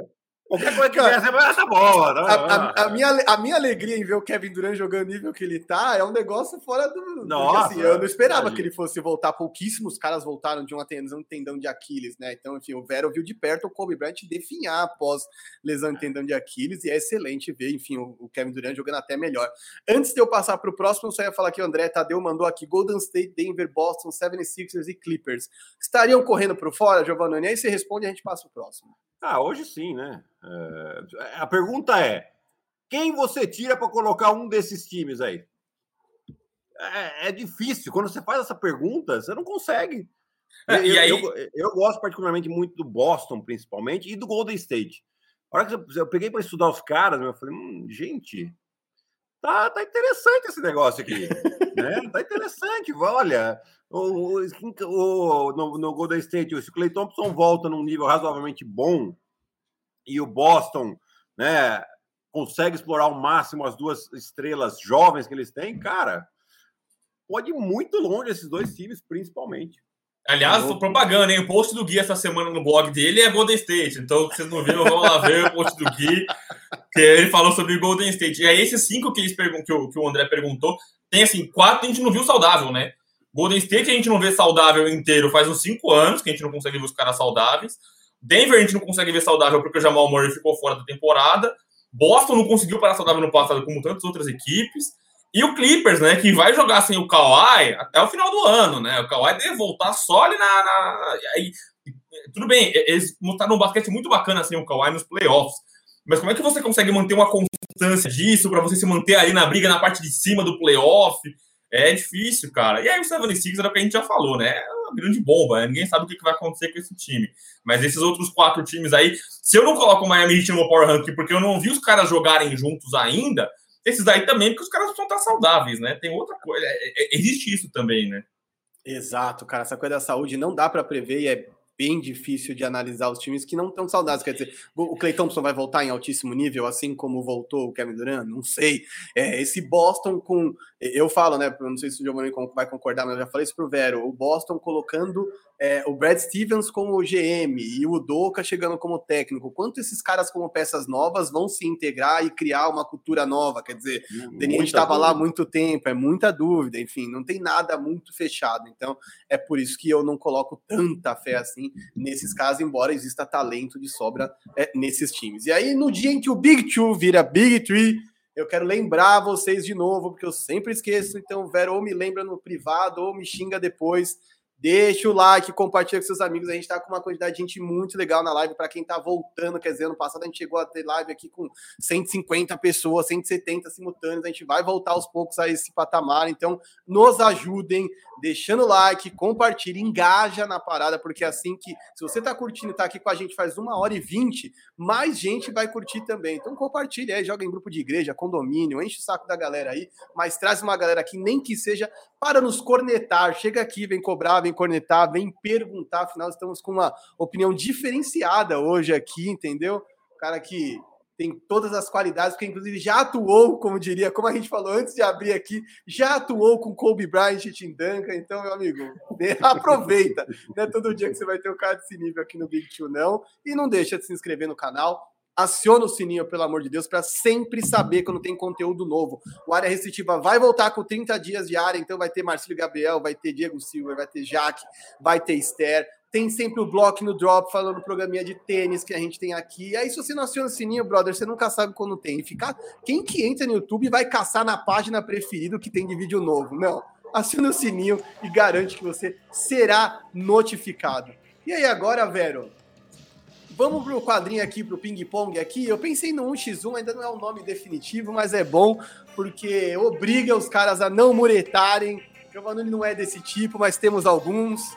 E aí, para evitar que a galera murete, vamos fechar com um quadrinho bacana aqui, onde eu forço os caras a se posicionar. E aí, assim, Giovanni, eu vou te dar duas alternativas sempre nas coisas mas você escolhe e justifica como você quiser. Eu só vou jogar uma coisa ou outra. E aí você faz a leitura que você quiser dos caras que eu te passar. Então vamos começar suave no X1? E aí o Vero pode dar risada, reagir, enfim, isso vai, ficar, vai ser bom. Cade Canahan ou Jalen Green, dos novatos? It's, uh, Cade Canahan. Acho que tem muita capacidade, já está um pouco mais pronto que o Jalen Green. Boa. Vamos lá. Luca Doncic ou Zion Williamson? É fácil, pô. Luca Doncic. É, oh. um nível oh. muito, mas muito superior que o Zion Williamson. Começou bem, matou as duas do peito, hein? Gostei é de ver. Isso, é isso que eu gosto de ver. É, Nets ou Lakers? Nets. Nets. Tem, tem mais. Uh, tá, os jogadores estão mais próximos do auge do que os do Lakers. Pô, faz sentido também. É, Stephen Curry Pô. ou Magic Johnson? a gente começou light, a gente começou light. Puta, essa é foda, cara. É... Vai ficar pior, vai ficar pior. Não, e vou, enquanto o Giovanni pensa, você que está aí, comente, diga quem são os seus favoritos, onde que você vai, Stephen Curry ou Magic Johnson? Cara, eu vou, eu vou, eu vou dar essa pro Magic, porque o Stephen Curry ainda tem, tem, tem lenha para queimar ainda, então ele pode passar. Então eu vou pela história que foi construída Magic. Magic. Boa, justo. E você, velho? Isso não quer dizer, isso não quer dizer que daqui a cinco anos eu não possa mudar, tá? Ah, sim, não, não é definitivo. Não vai me cobrar daqui a cinco anos, não. É. E você, velho, o clubismo grita aqui ou você vai de Curry? Cara, eu acho muito difícil quando faz essas perguntas pra mim, porque eu sou mais novo, né? Então, cara, por mais que eu veja vídeos e estatísticas, é, é diferente você estar tá no momento e você ver a narrativa que se cria em cima do cara, né? O Michael Jordan causava um medo nas pessoas que eu não vivi, que eu não acompanhei o cara, né? Então, eu iria com tudo isso, eu iria com o Stephen Curry, porque eu acho que até que o Stephen Curry, ele mudou, é, não vou falar que ele mudou a NBA, mas é, o impacto que ele trouxe no jogo é diferente. E eu vivi o Stephen Curry nas melhores, piores épocas dele, né? Aquela época era insuportável assistir o Stephen Curry jogando, que é o cara que fazia tudo que é impossível. Ele era realmente o, o videogame roubado, né? O cara fala, mano, não é possível que ele vai fazer isso. Ele faz isso. Então eu escolheria o Stephen Curry, só também para discordar do Gui. Aí, ó, próximo, ó. Lebron ou Jordan? Ah! Jordan. Jordan. e você, é. velho, vai se esquivar na idade? É, é, essa é a mais difícil, né? difícil pra caramba eu conseguir. Inclusive, eu não posso nem me esquivar na idade essa, porque é, o Michael Jordan. Eu, eu falei que eu não vivi o, Michael, o, medo do Michael Jordan, mas ele é uma pessoa que ultrapassa videotapes, né? Não é só no YouTube que você entende o tamanho de Michael Jordan apesar de eu querer falar LeBron James por causa dos Los Angeles Lakers, por causa do que o cara faz fora das quadras, eu gosto muito do impacto que ele tem também mental, acho um cara muito inteligente. E, inclusive, estou seguindo a dica do Marquinhos, estou assistindo o The Shop lá com o, o, LeBron James, ele falando muito, gosto muito do que ele fala, mas Michael Jordan, cara. Cara, aliás, se você nunca viu, Giovanni, recomendo para quem está conosco aqui, The Shop, tá na HBO Max, quer dizer, aqui dá para falar, né? Tem muita coisa no, no Star Plus, não é merchan, gostaria que fosse. Mas, assim, são os dois melhores streams no momento para mim. E o The Shop no HBO Max é fantástico. 20, 25 minutinhos de conversa do mais alto nível com caras que são expoentes de várias áreas e uma conversa muito aberta. Eu acho que é muito legal esse tipo de programa, porque é uma coisa meio resenha, sem ter uma preocupação comercial, né? Quer dizer, tudo aquilo que não vai para a TV não tem uma preocupação de manter a audiência em determinado ponto ou assunto. Você larga os caras trocando ideia e depois só monta os melhores momentos. Eu acho que de verdade é um produto muito, muito legal. Assistam, é muito, muito bom. Acho que são outras facetas. É justamente o que o Giovanni fala quando ele diz que o jogador tem que se ver como empresa empresa. Você tem que abrir a mente para atuar em várias áreas da vida e não só, ah, só quero jogar. E eu acho que o LeBron James faz isso com, com muita maestria. É, próximo, Big Two pode ou na quadra? Isso não é justo, não é justo. Quem vai falar do outro? Sou de parte, sou de parte. Oh, o Marquinhos é muito ruim. Contra. Onde já se viu o Marquinhos colocar isso na pauta, velho? Ele é muito amargo, né? Eu quero ver, não, pra mim é fácil, eu quero ver o Verô responder. A minha é fácil, eu falo na quadra, eu faço toda semana. Ah, beleza. É ah, mas ele é de parte. Sou de parte. Verdade. Sou de parte. Aliás, Agora já faz o merchan aí. Não, e já é faz é o merchan, inclusive, que é você e o Gustavo Hoffman, né? Não é mais Mudamos. o Gustavo Hoffman. Ganhamos. É, tem agora uma, uma aquisição estética. Hum, além do Vero e do Giovannone, tem mais uma aquisição estética. Temos é grandíssimo Ari Aguiar. Ah, agora Ari ficou bonito mesmo. Então, então, é isso. O Ari, Aguiar... todas as terças, todas as terças sai uh, um episódio novo. Depende né? da hora que eu subo. É, depende da hora que a gente grava, da hora que o, Ari acorda, né? Tem, tem, essa. Porque quando era eu, eu, eu e o Gustavo Hoffman, os dois acordam às 7 horas da manhã, tá tudo tranquilo, 9 horas tá gravando. Né? Já de manhã já tá chegando pro Verô. Agora, com o Ari, é, tem dia que ele acorda às 11, aí ele grava às 2 da tarde. Vai mais tranquilo. Se calma, não tiver campeonato de CS, ele faz na boa aí, no horário que precisar, entendeu? Esse Senão ele tá lá no Gaulês lá. e você, velho? E a saia justa agora? Cara, me deram uma, uma cola tremenda aqui nos comentários. Eu vou escolher o Big na quadra. Ah, boa! obrigado, Edson. Obrigado, Edson. que brincalhão.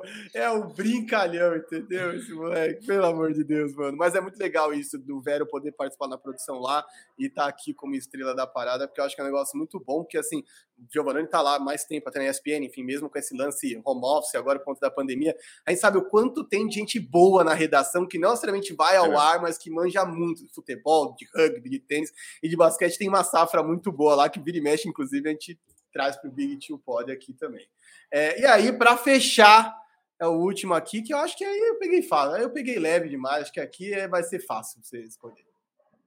Você que já está no clima aí, Giovannone, churrasco. É, hoje, eu, hoje eu tô no churrasco. Né? Então, vamos de churrasco. Você já viu eu comendo uma carninha, tomando uma gelosa. Ah, é, é então vamos, vamos de, de, churrasco, ainda mais chegando no verão agora. Essa porcaria dessa pandemia dando uma arrefecida, dá para né, a galera Tomando vacinada. Vacina. Gente, é, galera vacinada dá para a gente se ver aqui de novo. Então, vamos de churrascão aí, pá. Saudade de rever a galera. e tu, velho? Pô, difícil para mim essa, porque eu sou um fanzaço do, sushi, do da comida japonesa, cara. Bem difícil. Talvez eu vá churrasco pelo que, que ninguém vai em galera no japonês, né? É. Mas a galera vai em galera no churrasco. Então acho que como a pandemia me deixou aí com sede de ver meus amigos e juntar uma galera, eu, eu vou no churrasco. Mas, cara, para mim, não é tão. O, o Gui respondeu com mais certeza do que eu. Eu não tenho toda essa certeza, não. não Olha, eu sou, sou, um baita fã de comida japonesa também, adoro. Mas eu acho que é, esse negócio da pandemia pegou. Pegou, é. então aí, aí, acaba amolecendo aqui. Agora é hora do churrasco, né? Realmente essa para já agradecer a presença do Giovanni, que está tendo um churrasco neste momento em sua casa. Se você chegou no meio da live e não viu ele tomando a gelosa nem comendo a carninha, a coisa já está comendo solta na churrasqueira lá, então foi um prazerzaço contar com você aqui hoje. É sempre muito bom trocar ideia contigo, seja lá onde for, especialmente iniciando essa segunda temporada de Big to Pod aqui no Área Restritiva. Então, Giovanni, de verdade, de coração, muito, muito obrigado por você ter participado aqui com a gente. Por favor, vai lá, vai, vá curtir o seu churrasco, dá seu recado final aí, que a gente já começa a encerrar os trabalhos por aqui, para você poder começar em definitivo por aí. Bom, Marquinhos, Verô, eu só tenho a agradecer a oportunidade, bate-papo muito gostoso, né? Você vê, a gente é convidado de ficar uma hora e, e, e, e passa porque é, quando o bate-papo é bom, a gente nem percebe, né? Então, assim, é, realmente fico muito feliz. É, a gente se conheceu é, em outras situações e agora aqui estamos fazendo live falando de basquete, então isso que é, que é muito gostoso. Né? Dar os parabéns para vocês pelo trabalho que estão fazendo também, continuem firme.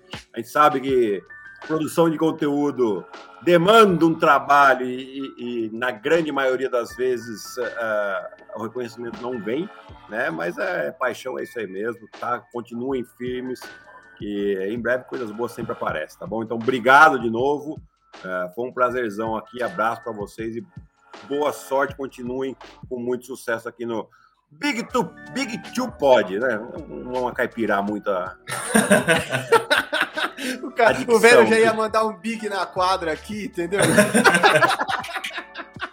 Vocês estão de brincadeira, viu? Então, ó, Sigam-nos nas redes sociais, sou Marquinhos, arroba, 984, arroba Marquinhos 984, no Instagram, lá no Twitter tá como Marquinhos underline 984, G Veronese, né? O Vero, você tá como G Veronese no Insta e no Twitter você é o? Ao contrário, eu sou o G Veronese no Twitter, no Instagram eu sou o Veronese Gabriel. É isso, né? Dupla identidade, dupla personalidade, dupla identidade do homem.